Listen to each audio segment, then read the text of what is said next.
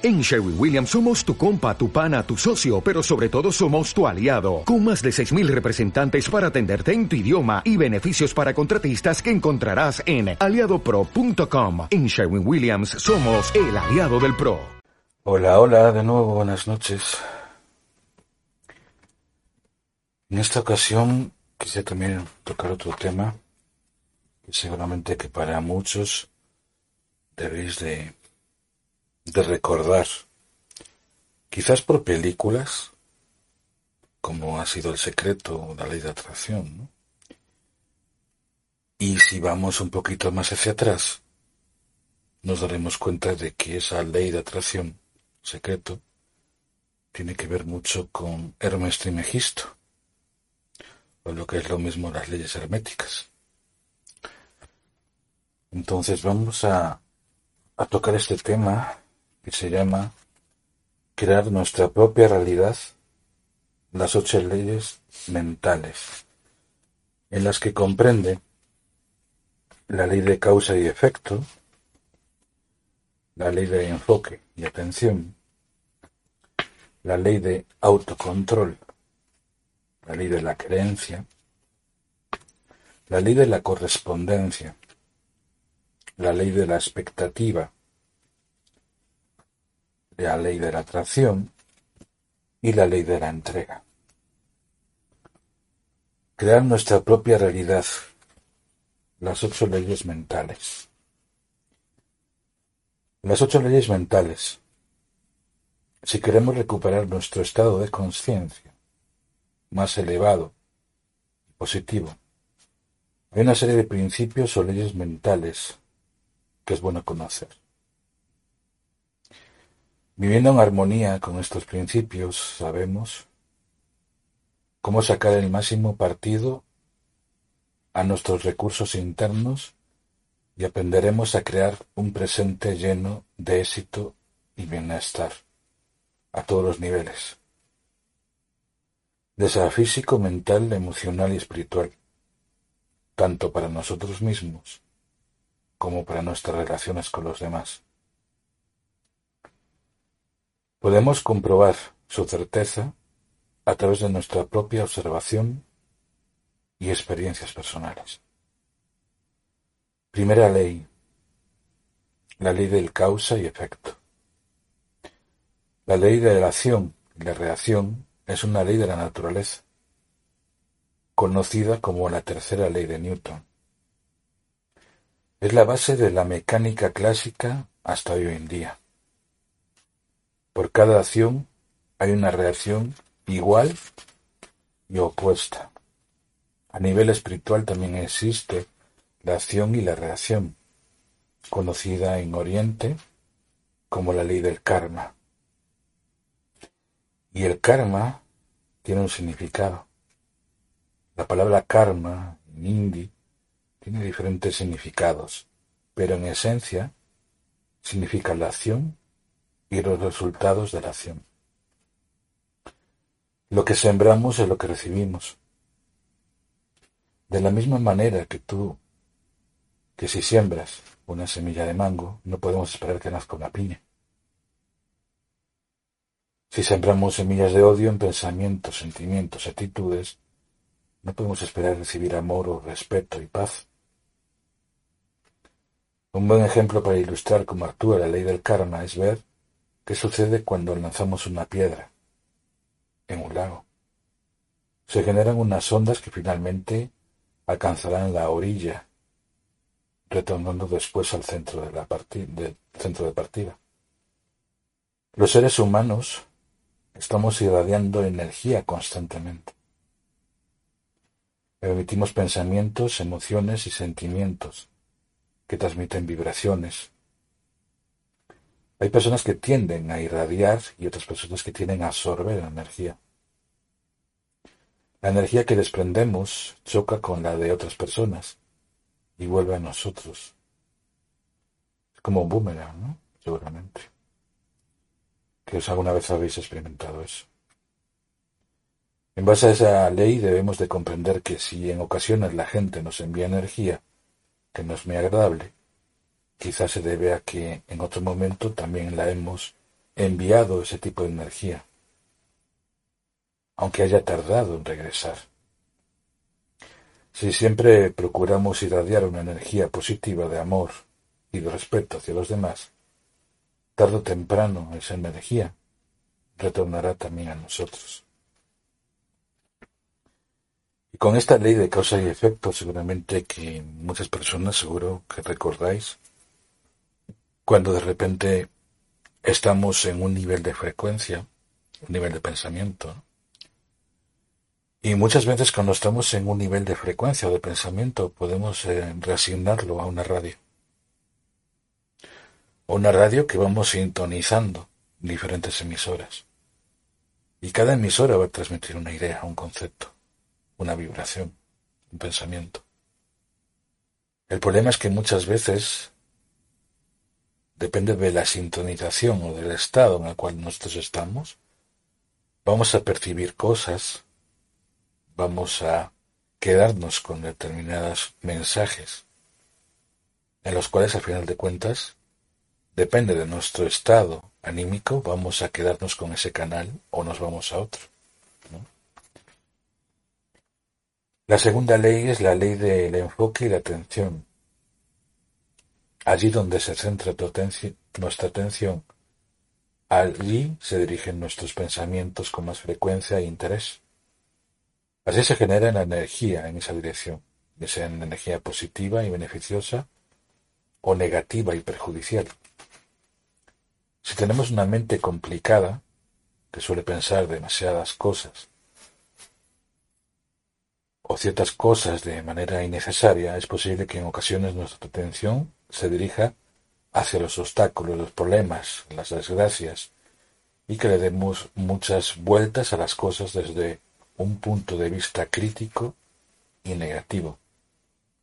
Lo que sucede al, al, prestar más atención a las dificultades y problemas es que alimentamos este tipo de pensamientos con nuestra atención, con lo cual atraemos esas situaciones hacia nosotros y finalmente los problemas, los obstáculos nos absorben por la cantidad de energía que hemos invertido en esa dirección, convirtiendo en una montaña lo que quizás era un grano de arena.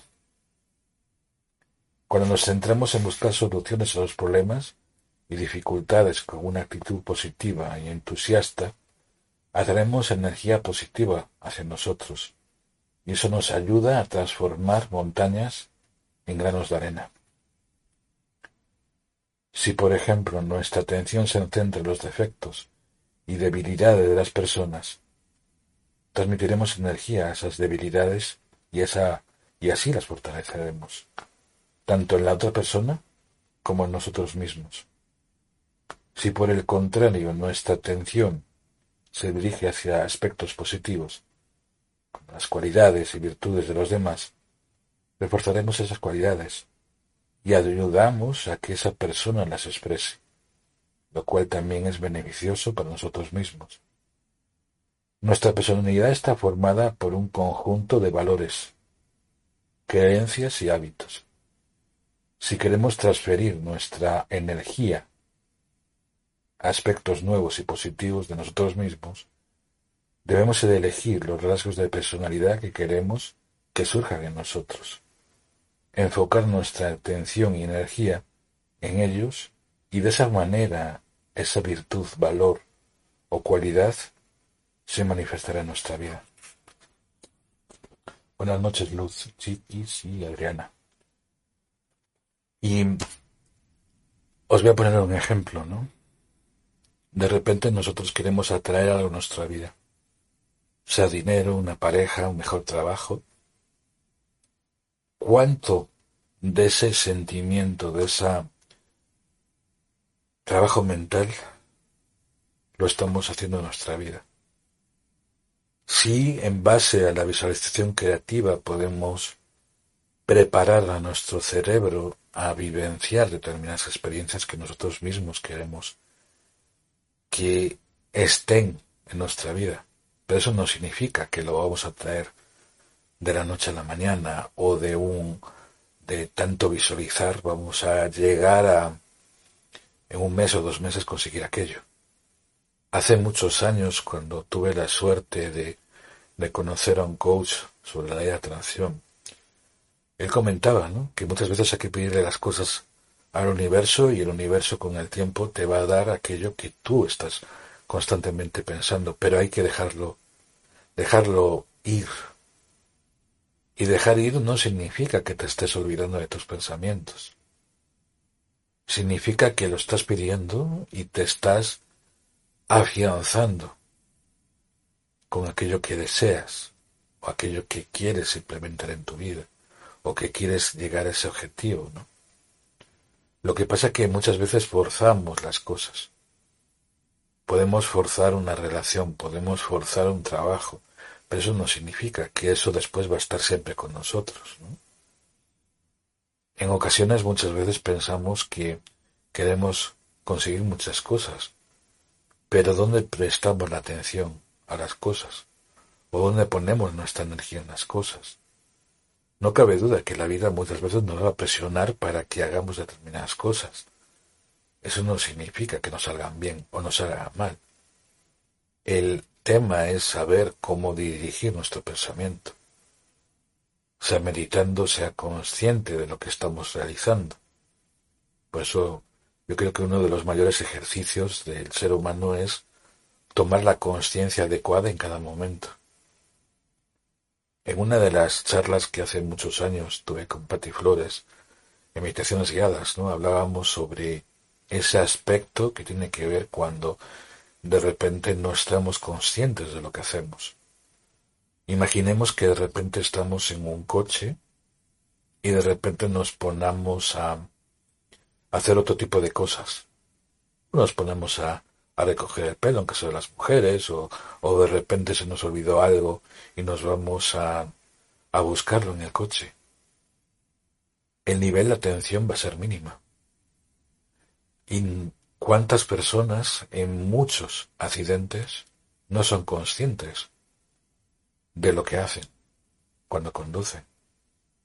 Y eso también tiene que ver mucho con algo que nos pasa muchas veces, ¿no? El exceso de creer que estamos en algo, que pensamos que por tenerlo controlado, corremos en el coche, ¿no?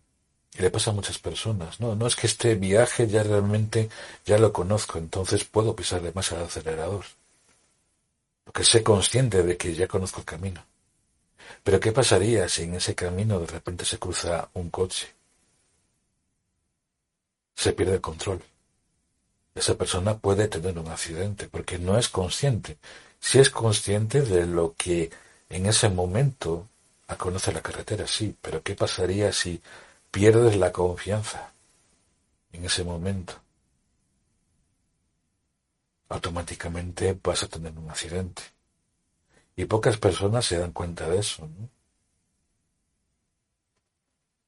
Vamos a seguir con este tercer punto que tiene que ver con la creencia, la ley de la creencia. No, perdón, la ley del autocontrol. Cuanto más control tengamos sobre nosotros mismos y nuestra vida, más felices y libres nos sentiremos. Contrariamente, cuanto menos control tengamos sobre nuestra vida, más infelices y tristes nos sentiremos. De vez en cuando nos enfadamos con otras personas. ¿Y por qué pasa esto? Probablemente porque no han satisfecho nuestras expectativas o estamos intentando controlarles y nos han dejado. A veces la simple expectativa de que alguien actúe como nosotros queremos o deseamos, ya por sí es intentar controlarle. Cuando intentamos controlar a otra persona, estamos destinados a fracasar, a sentirnos frustrados y estresados. Caemos en estas actitudes porque llevamos en nuestro interior la creencia de que podemos controlar a, otras personas. Incluso creemos que podemos controlar el tiempo, el tráfico, la naturaleza. Estas creencias están muy arraigadas y por ello nos pasamos la vida intentando controlar lo que difícilmente podemos dominar. Fijaros el, nivel de, interacción en este texto. El autocontrol y la, la, parte de la dominación. Me quedo con esta frase. Estas creencias están muy arraigadas y por ello nos pasamos la vida intentando controlar lo que difícilmente podemos dominar. Que dominemos algo no significa que tengamos autocontrol significa que lo dominamos. Tú puedes dominar una materia, un pensamiento, algo que has estudiado, otra cosa que tengas el autocontrol de lo que estás diciendo, de tus acciones. Imaginemos por un momento, y esto tiene que ver mucho con uno de los audios en el podcast que quizá hace algunos años, ¿no? Yo comentaba en ese podcast que muchas veces de repente podemos tener un nivel de pensamiento muy alto. Y de repente ponemos nuestra televisión y llegamos a un estado en el cual perdemos el control. Pero el control, ¿quién lo está dando?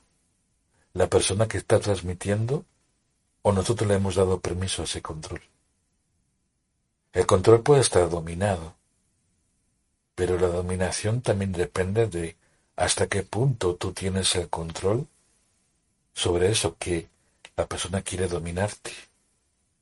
Y eso también pasa mucho en las, en las relaciones de pareja, en las relaciones de trabajo. Siempre va a haber alguien que sepa más que tú, alguien que simplemente intenta buscar que tú mismo te autoempoderes. Y el reconocer tu poder no significa que te estén manipulando, simplemente te están transmitiendo unas ideas unos conceptos para que tú mismo te des cuenta de que tú también puedes lograr aquello que te propongas.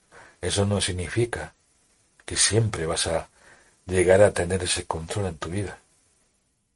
Una cosa es, como siempre digo, ¿no? el, el estar entusiasmado por algo y otra cosa muy diferente es lograrlo. Porque primero lo has pensado en tu pensamiento, eso no significa que tu manera de sentir esa emoción estás moviendo unos pensamientos hacia algo que tú mismo lo estás interpretando como tuyo. Para resignar algo, primero tienes que vivir algo, sentir algo. Si no lo sientes, es como decir, mm, esto realmente no es lo que quiero en mi vida, ¿no? Y pocas veces nos damos cuenta de eso. El reconocer ¿Qué control tienes sobre tu vida? Significa muchas cosas. Significa que tú puedes decidir en cada momento lo que quieres observar, lo que quieres vivir, lo que quieres vivenciar en tu vida.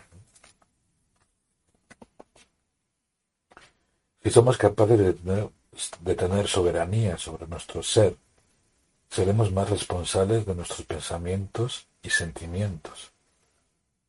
Tenemos la capacidad de elegir cómo responder ante las diferentes situaciones y personas que se cruzan en nuestra vida. Si ejercemos poco control sobre nuestros pensamientos y emociones, fácilmente caeremos en el victimismo y señalaremos a otros culpándoles y haciéndoles responsables de cómo nos sentimos. Cuando hacemos esto, olvidamos que somos los creadores de nuestros pensamientos, o lo que es lo mismo, somos creadores de nuestra propia realidad. En ese momento estamos entregando el control de nuestros pensamientos a aquellos que nos influyen, critican, atacan o difaman.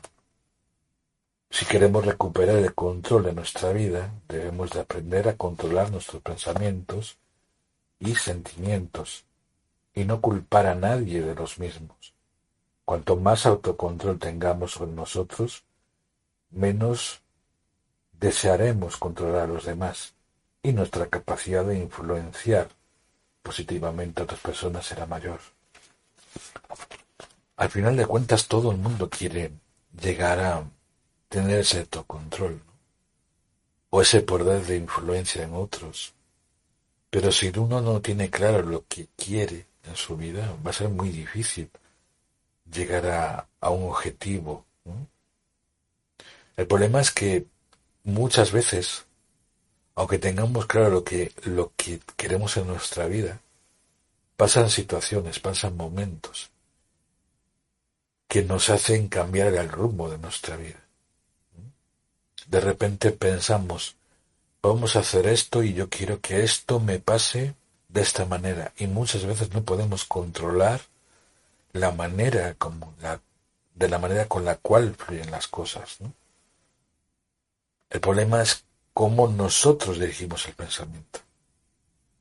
El dirigir el pensamiento es dirigir parte de una energía, parte de algo que nace de ti, no de lo que las, la expectativa que tienen las otras personas sobre ti. Y tiene que ver también mucho con esa parte de nosotros, de quiénes somos realmente, de ese ser, ese ser interno, esa conexión con tu alma, con tu espíritu, con la manera que llegas a conectarte, no con la expectativa que te gustaría ser, sino lo que eres realmente. El problema es que muchas veces perdemos esa parte del ser, de lo que nosotros realmente somos.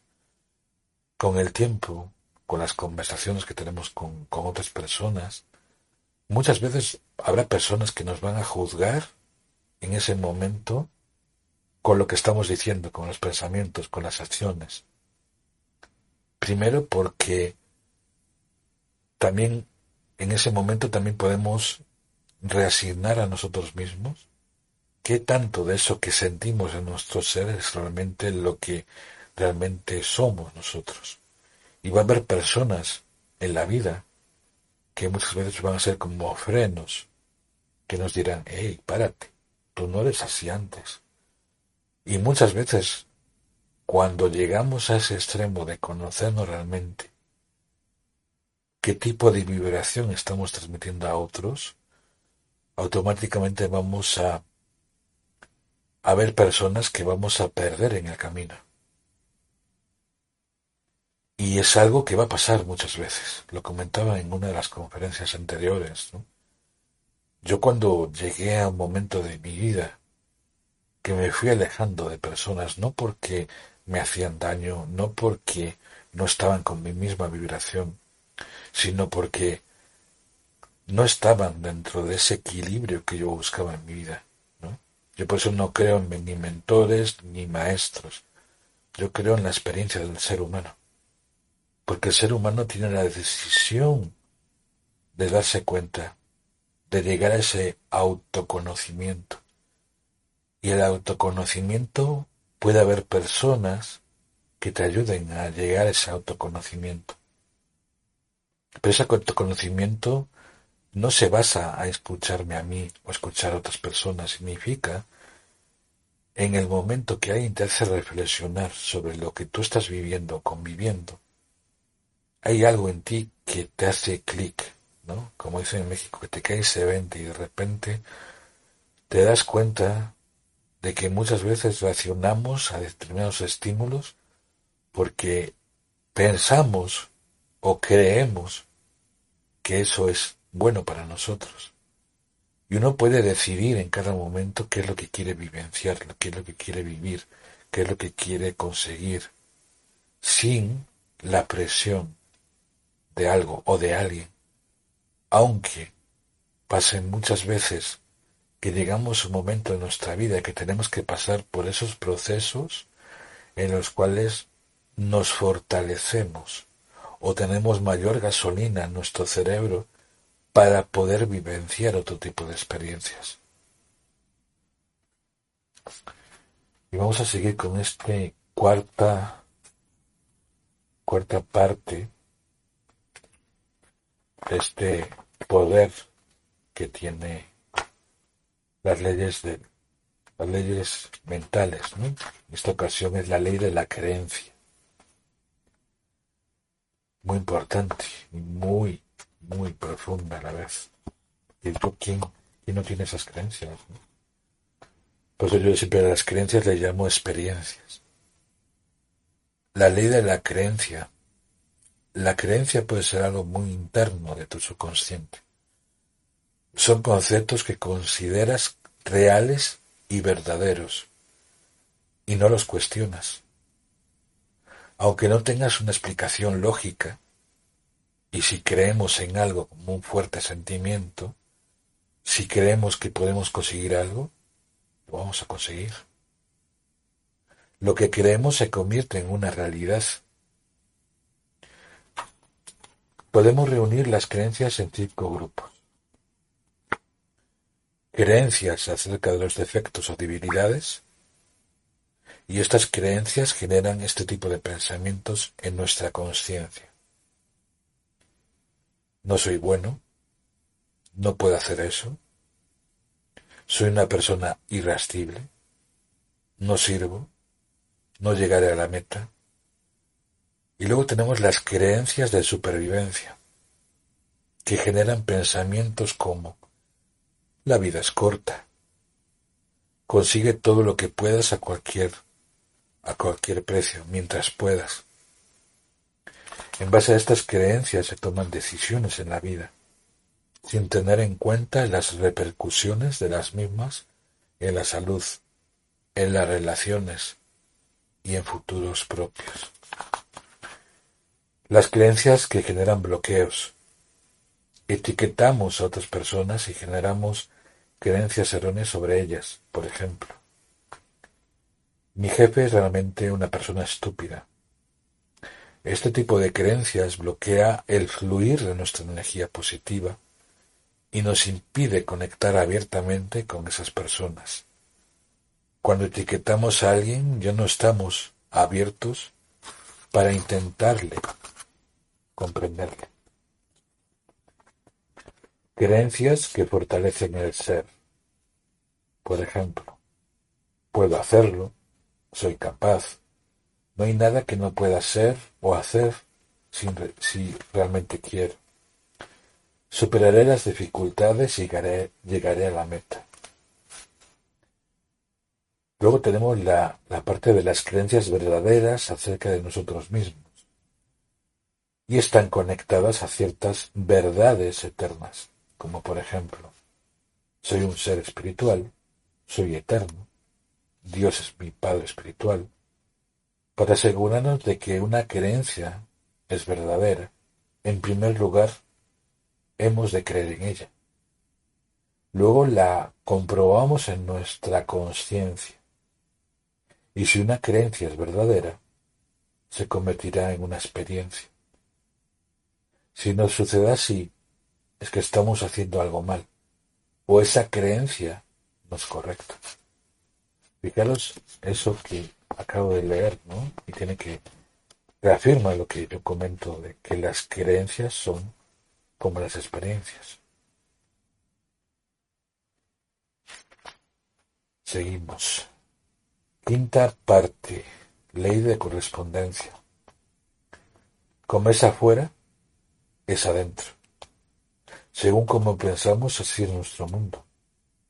La forma como es como está ordenada nuestra habitación, muestra cómo está nuestro interior. La forma en que organizamos nuestra vida es un reflejo de nuestra vida interior. Si queremos que nuestras relaciones mejoren y haya más estabilidad y armonía en nuestras circunstancias externas, en primer lugar, en primer lugar debemos de generar esa estabilidad y armonía en nuestro interior y a partir de ahí todo lo demás irá arreglando. Qué importante, ¿no? La ley de correspondencia. Muchas veces somos como los carteros, ¿no? De repente, y esto pasó hace muchos años, ¿no? En una, en una sesión que, que había tenido con, con otras personas, ¿no? De repente alguien me dijo, tú eres como un cartero. Llegas sin avisar y encima me llegas a mandar el mensaje adecuado en el momento preciso. Y muchas veces no es que traigamos las cosas porque nosotros mismos las hemos creado. No existen coincidencias en la vida. No existen, digamos, como una, una sincronicidad, aunque yo creo muchas veces en las sincronicidades.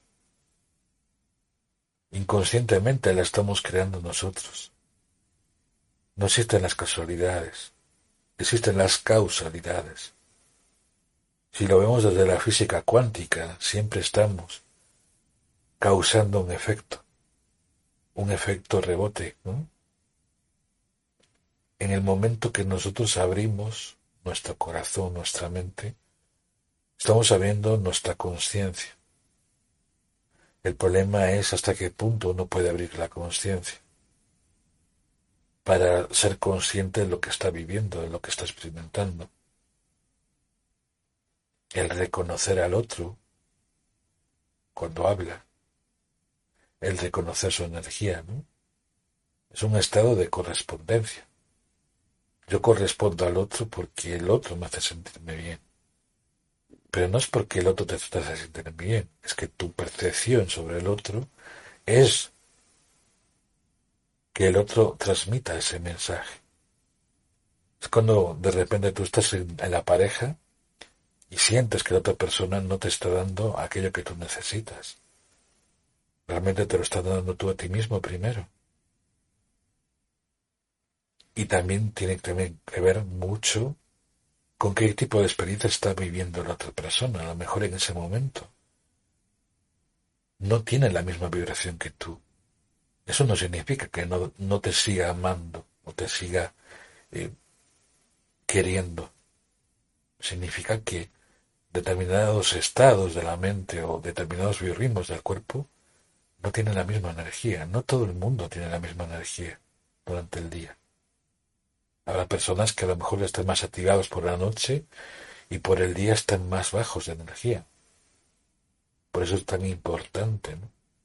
Cuando una persona educa su mente, cuando una persona se va a ese gimnasio mental, cuando una persona trabaja con su cuerpo, toda esa serie de serotonina, de emociones, de se generan mucha, mucha energía.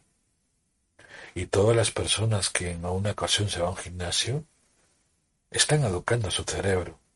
Pero no solo están educando a su cerebro, están educando a sus emociones, están educando a su cuerpo, a cómo manejar las emociones. Cualquier persona que de repente tenga que dar una conferencia o simplemente tiene que ser consciente de lo que está diciendo en cada momento, tiene que hacer pasar por un proceso en su conciencia, en abrir la mente,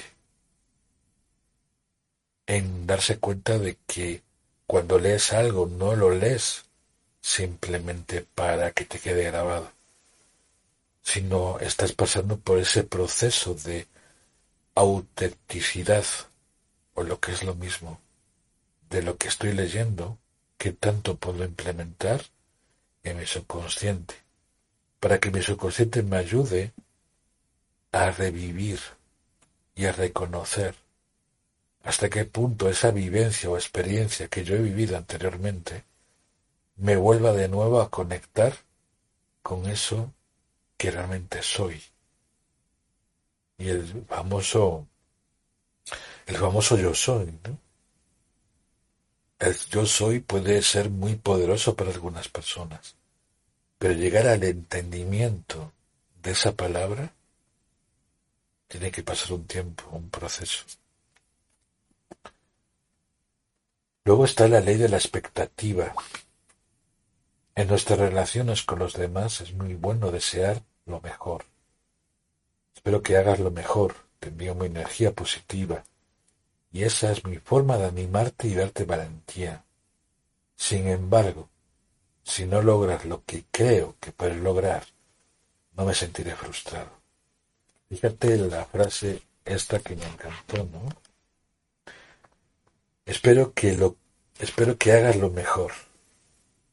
Te envío mi energía positiva y esa es mi forma de animarte y darte valentía. Sin embargo, si no logras lo que creo que puedes lograr, no me sentiré frustrada. No generaré una dependencia de que de que si satisfagas mis expectativas, pero siempre desearé lo mejor para ti. Si tienes fe y confianza en algo que suceda, se convertirá en una profecía de obligado cumplimiento. Esta ley tiene su equivalencia en el llamado efecto Pigmalión, según el cual las expectativas que tengamos hacia alguien, ya sea positivas o negativas, influyen realmente en esa persona con la que nos estamos relacionando. Muchas investigaciones sobre este tema nos confirman la influencia que tienen las expectativas de los educadores, tanto en el rendimiento como en la conducta de sus alumnos. Todo apunta a la conclusión que las expectativas del docente constituyen uno de los factores más influyentes en el rendimiento escolar de sus alumnos. Si un profesor espera buenos resultados de sus alumnos, el rendimiento de estos se aproximará mucho más a su capacidad real que si el maestro espera malos resultados. Séptima ley, la ley de la atracción famosa. Según cuáles sean tus pensamientos dominantes, eso atraerás hacia tu vida. Si piensas de forma negativa, atraerás cosas negativas. Y si piensas en positivo, atraerás cosas positivas. Esta ley también incluye el aspecto de la visión. Cuando en tu mente generas una visión muy firme y clara de aquello que quieres conseguir en tu vida, y la llenas de energía mental positiva y adecuada, a partir de ese momento empezarás a atraer las circunstancias, personas, situaciones y oportunidades que te van a ayudar a convertir esa visión en una realidad. Y seguramente que todos los que habéis practicado o conocéis un poquito de la ley de atracción, seguramente que en alguna ocasión habéis creado vuestro tablero de sueños o tablero de, de pensamientos, ¿no? Si nosotros queremos conseguir algo en nuestra vida, cuanto mayor sean las imágenes, los conceptos, los recortes, mayor va a ser esa visión para la mente. Cuando nosotros queremos lograr algo en nuestra vida, lo primero tenemos que observarlo en nuestra mente.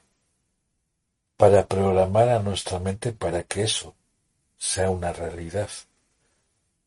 Eso no significa que vas de un día para otro o de un mes lo vas a conseguir. Es como educar y forzar a tu mente, a tu subconsciente. En el momento que estimulas a tu cerebro, lo primero que vas a conseguir es llegar a que tu cerebro llegue a un estado de éxtasis, a un estado de, como comentaba en la, una de las conferencias anteriores, de catarsis emocional. El darte cuenta de que si tú quieres conseguir algo, primero tienes que tener muy claro cuál es el nivel de pensamiento y cuáles son las imágenes que has puesto en ese tablero de visión. Porque cuanto más fuerces a tu cerebro a conseguir algo, mayor es la receptividad de tu cerebro a que busques la manera de activar eso en tu vida. Y eso también tiene que ver mucho cuando nosotros activamos determinada simbología. La simbología puede tener 20.000 poderes, pero depende cómo activemos nosotros el poder de algo, le estamos dando el valor. Es como de repente, si alguien nos regala, por ejemplo, un colgante, un, un péndulo, nosotros podemos activar con una intención ese péndulo, ese colgante. Podemos primero limpiar ese péndulo, moviéndolo, por ejemplo, o lo ponemos un poquito de agua con sal y limpiamos toda esa energía. Y os voy a hacer que hagáis un ejercicio que yo siempre lo, lo, hago. A mí cuando de repente me regalan un cuarzo, Y esto lo podemos ver mucho cuando nos regalan, por ejemplo, un cuarzo blanco. En el momento que una persona, después de limpiar ese cuarzo,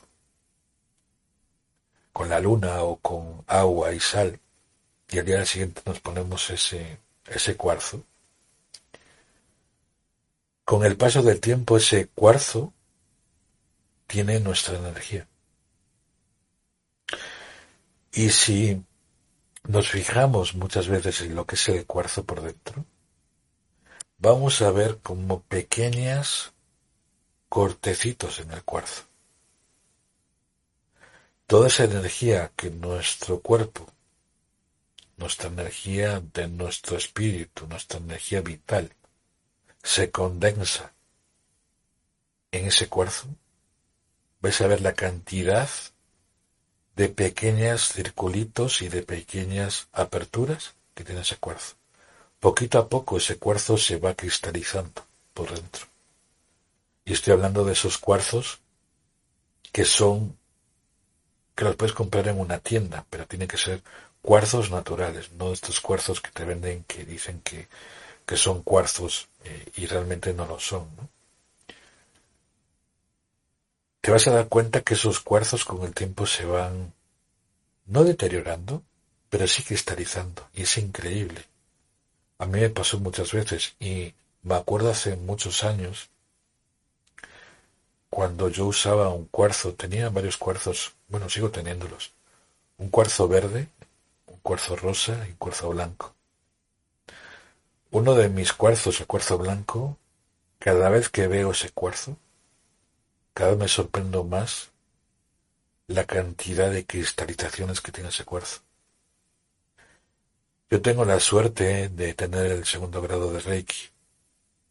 Cuando yo pongo el cuarzo sobre mis manos y empiezo a darle Reiki al cuarzo, también es increíble cómo esa energía del cuarzo con el tiempo la puedes ver. Y es increíble, ¿no? Cuando una persona se conecta a esos estados. Y vamos a seguir con, con esta parte última, que es la ley de la entrega. Según lo que piensas, según lo que piensa tu mente, de forma consistente, adoptarás la forma del objeto. Y cuando se habla del objeto, puede ser un objeto, o una persona, o una situación al que te has entregado. Esto lo vemos, por ejemplo, en los niños, cuando transfieren sus mentes a los héroes que ven en televisión y después empiezan a comportarse con ellos. ¿Qué es lo más elevado a lo que podemos entregar a nuestro ser? Pueden aparecer varias respuestas en nuestra mente. Entre ellas escogería la verdad. ¿Y qué es la verdad? La verdad puede ser redescubrir aquella parte de nuestro ser que es única, original y eterna. Volver a ser conscientes de nuestra verdadera identidad espiritual y con ello encontrar las respuestas a las preguntas que algunos de nosotros nos hemos hecho siempre. ¿Quién soy? ¿Cuál es mi relación con el Ser Supremo? ¿De dónde vengo? A dónde voy y cuál es el, mi propósito de mi existencia. Y siempre cuando uno llega a comprender o a entender esta ley de la ley de la entrega, al final es como descubrir no solo tu propósito, porque en la vida muchas veces puede estar de repente un propósito y de repente tu vida va cambiando los propósitos. Porque uno puede estar en un momento de su vida que quiere conseguir algo en su vida. De repente lo logra y de repente quiere aspirar a algo, algo más. Yo siempre lo reflejo mucho en una persona que siempre ha tenido éxito. Y la ha tenido éxito porque primero lo ha creado su mente. se ha reunido con personas que realmente a lo mejor le han dado un impulso en su trayectoria, pero eso no significa que siempre tenga éxito. A veces cuando hablamos de éxito podemos hablar de abundancia también. Y el éxito muchas personas lo toman como algo que tiene que ver con el dinero. Otras personas el éxito puede ser simplemente el reconocimiento por una trayectoria. ¿no? Y eso también pasa mucho, siempre recuerdo esa, esa situación que muchas veces me hace pensar. Cuando de repente, por ejemplo, un cantante está en un grupo de musical y de repente tiene tanto éxito que se separa, ¿no? Y se crea su propio grupo musical. Con el tiempo las discográficas llegan un momento que les dicen, bueno, hay que reunirse y hacer este tipo de cosas para crear un recopilatorio de, esa vida ¿no? que tú has tenido en tu grupo musical. Y a final de cuentas nos damos cuenta de que muchas veces algo que nosotros hemos vivenciado en nuestra vida, la vibración o la manera que nosotros interpretamos de lo que hemos vivido, no siempre nos gusta de nuevo volver hacia atrás. Porque hay personas que tienen también mucho miedo en qué pasaría si yo vuelvo hacia atrás en mi pasado, a lo que yo he vivido, a lo que he vivenciado. Habrá cosas que te gusten, habrá cosas que desprecies. Y al final es un proceso que cada día vamos experimentando. Lo que hace unas horas comentabas en una conferencia, de repente quedó ahí, quedó como en ese grupo de personas que tuvieron en ese momento esa conferencia, estuvieron en ese momento. Y de repente pasan las horas y de repente la vibración cambia, la manera con la cual nos conectamos es totalmente diferente y así muchas veces nos pasa en la vida. Vamos no solo evolucionando espiritualmente, sino personalmente. Quizás porque nosotros mismos creamos esas leyes ¿no? nosotros mismos.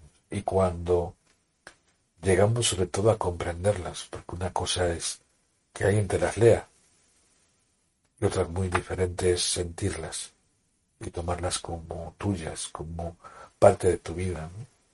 Y creo que crear nuestra propia realidad es crear una expectativa, o más que una expectativa, una conexión con tu ser, con tu manera de percibir el mundo. Si yo me pongo, me pongo hacia la vista hacia atrás, ¿no? Y cuando intento comprender o intento transmitirme a mí mismo el mensaje de en busca de la paz interior, buscando esa sabiduría universal, tiene un significado para mí muy grande. Y las cosas no pasan porque sí. El universo por sí mismo está lleno de emociones, de pensamientos, de estrellitas. Y cada estrellita que está en este momento, si estáis en la noche y veis el cielo,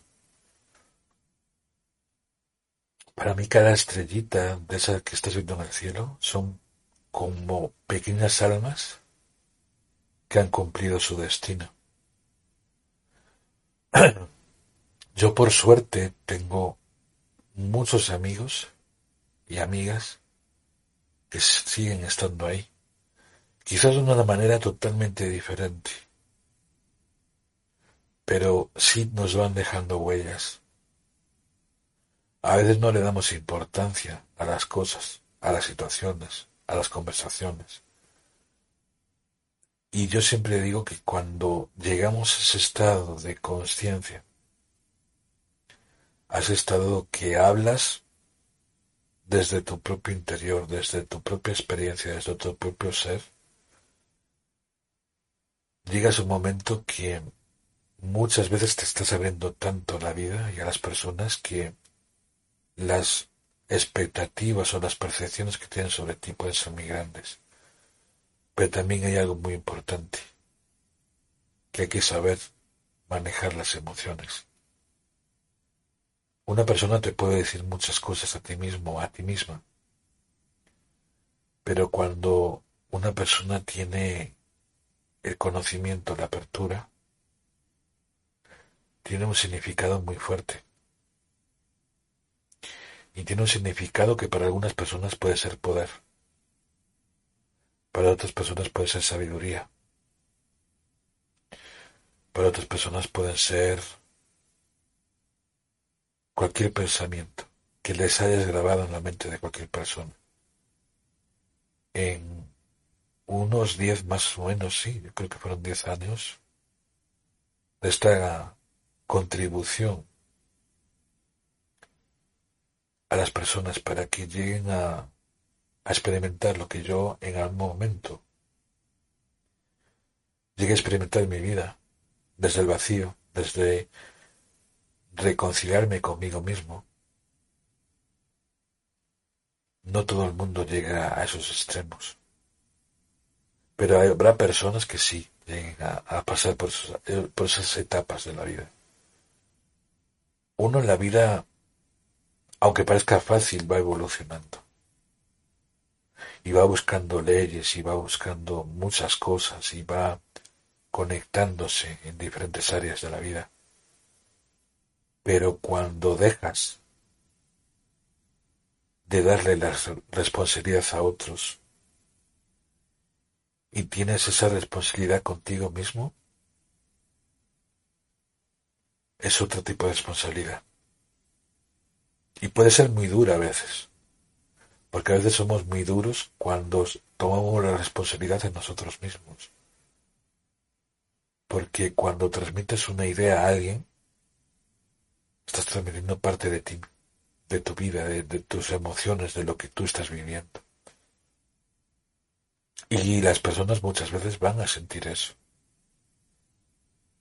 Porque cualquier persona, en cualquier momento de la vida, cuando se para a escuchar a alguien, seamos conscientes o no, siempre vamos a vivenciar o vamos a experimentar ese momento de silencio.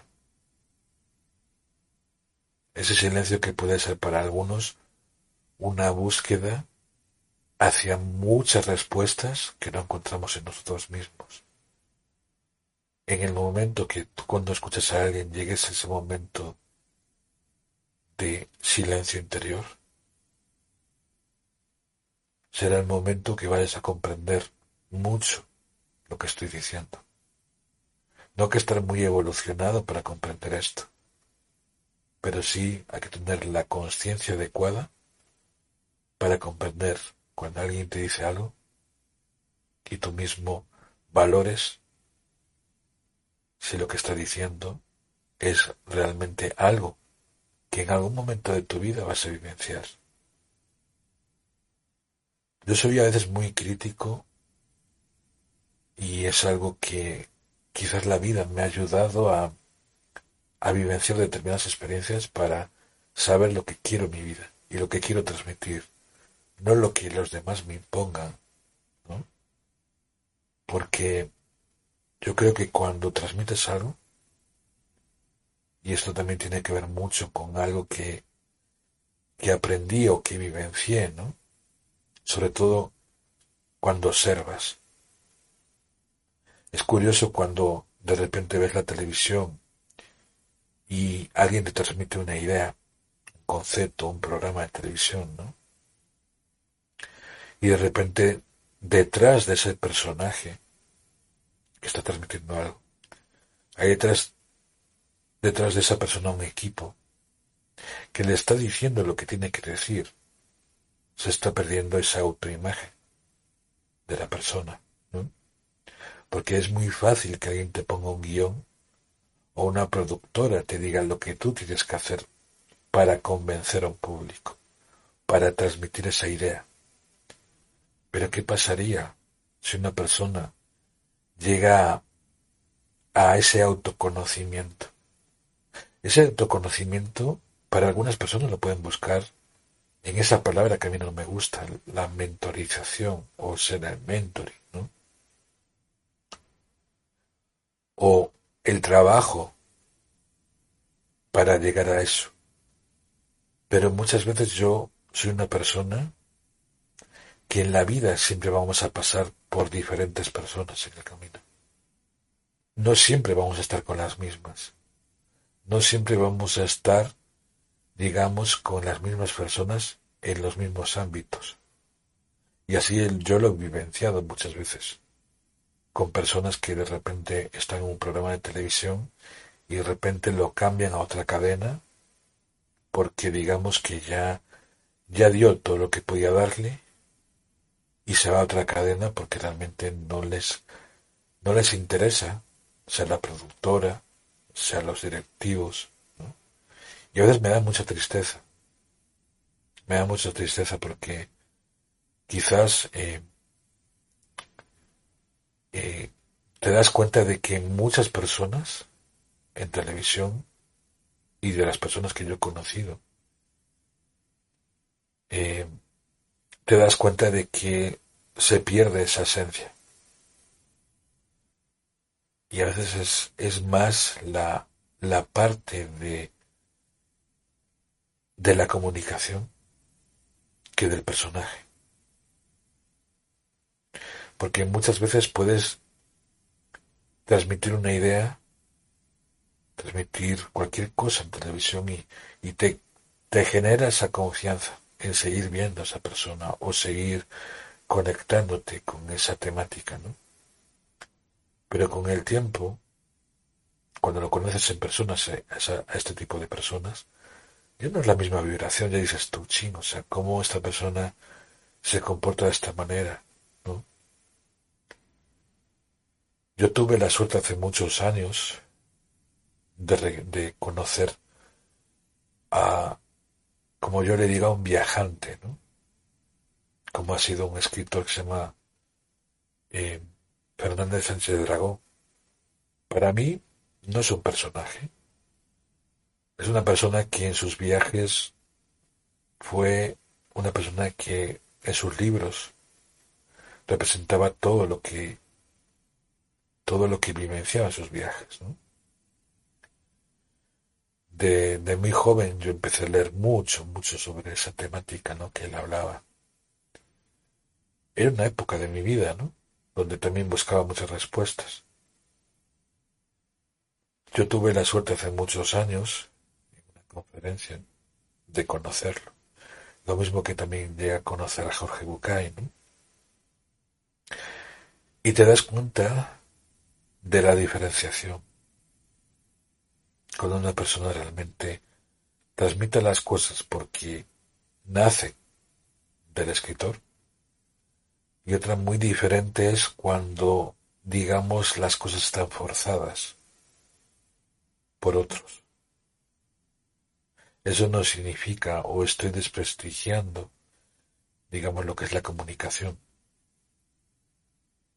Significa que muchas veces el éxito puede estar programado por un tiempo, como ha pasado con personas por lo menos aquí en España, ¿no? Cuando empezó ese círculo de, de cantantes, ¿no? Como puede ser Operación Triunfo y todos estos, estos cantantes, ¿no? Y te das cuenta de que al final el éxito ha sido programado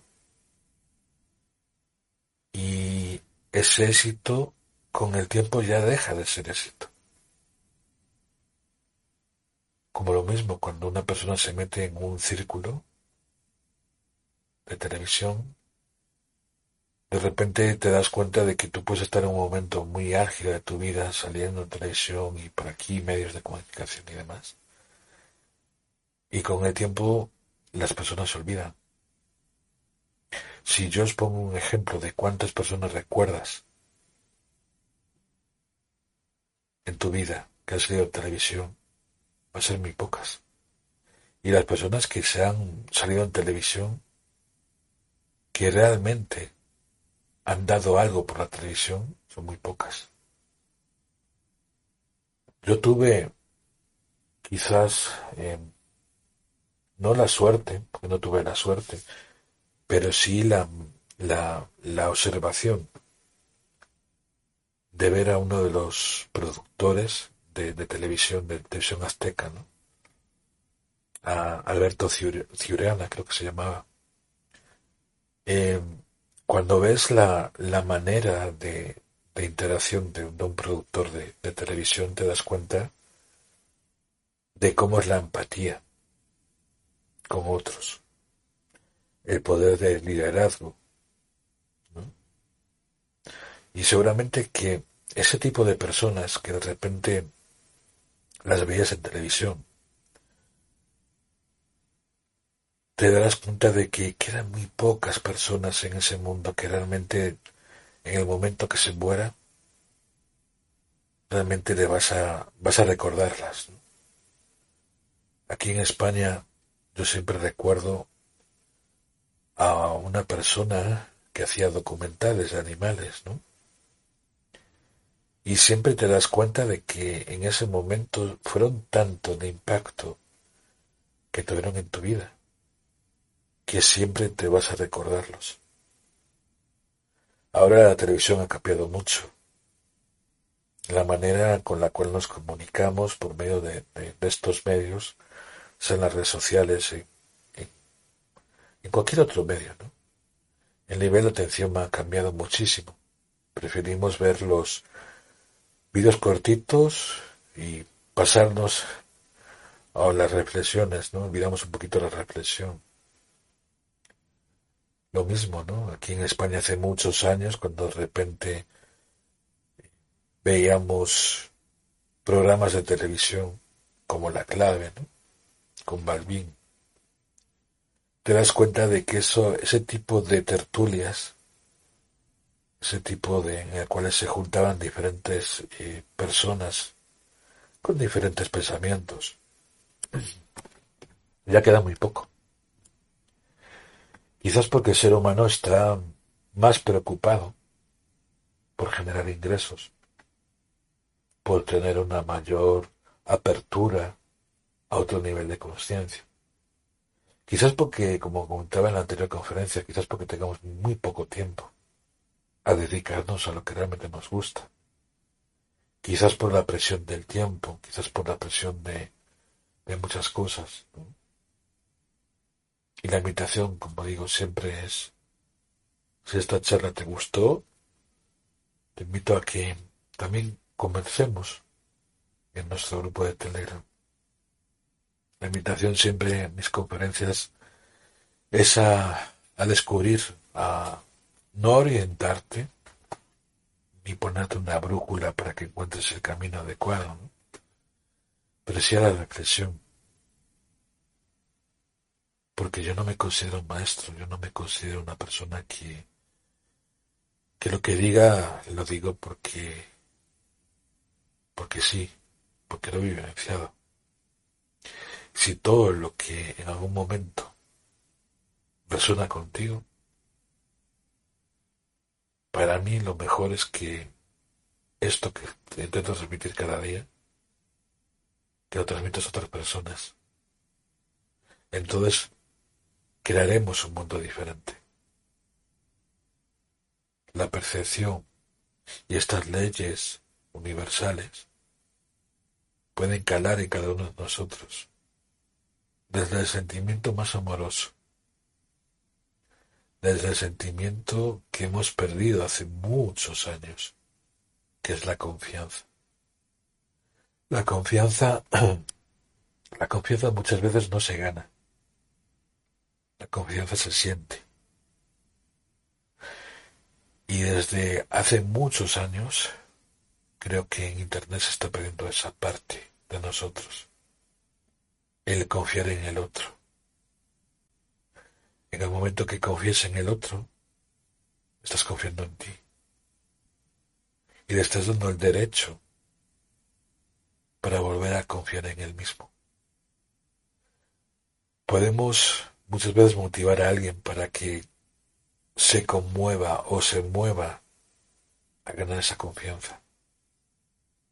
Pero con el tiempo, la persona tiene que vivenciar muchas cosas. Los caminos se cruzan, los espacios se terminan, pero al final de cuentas lo que nos queda es vivenciar las experiencias, para que con el tiempo, esa estrella que ves en el cielo, a un momento alguien te puede recordar, no por lo que hiciste, sino por lo que eres. Que tengas linda noche.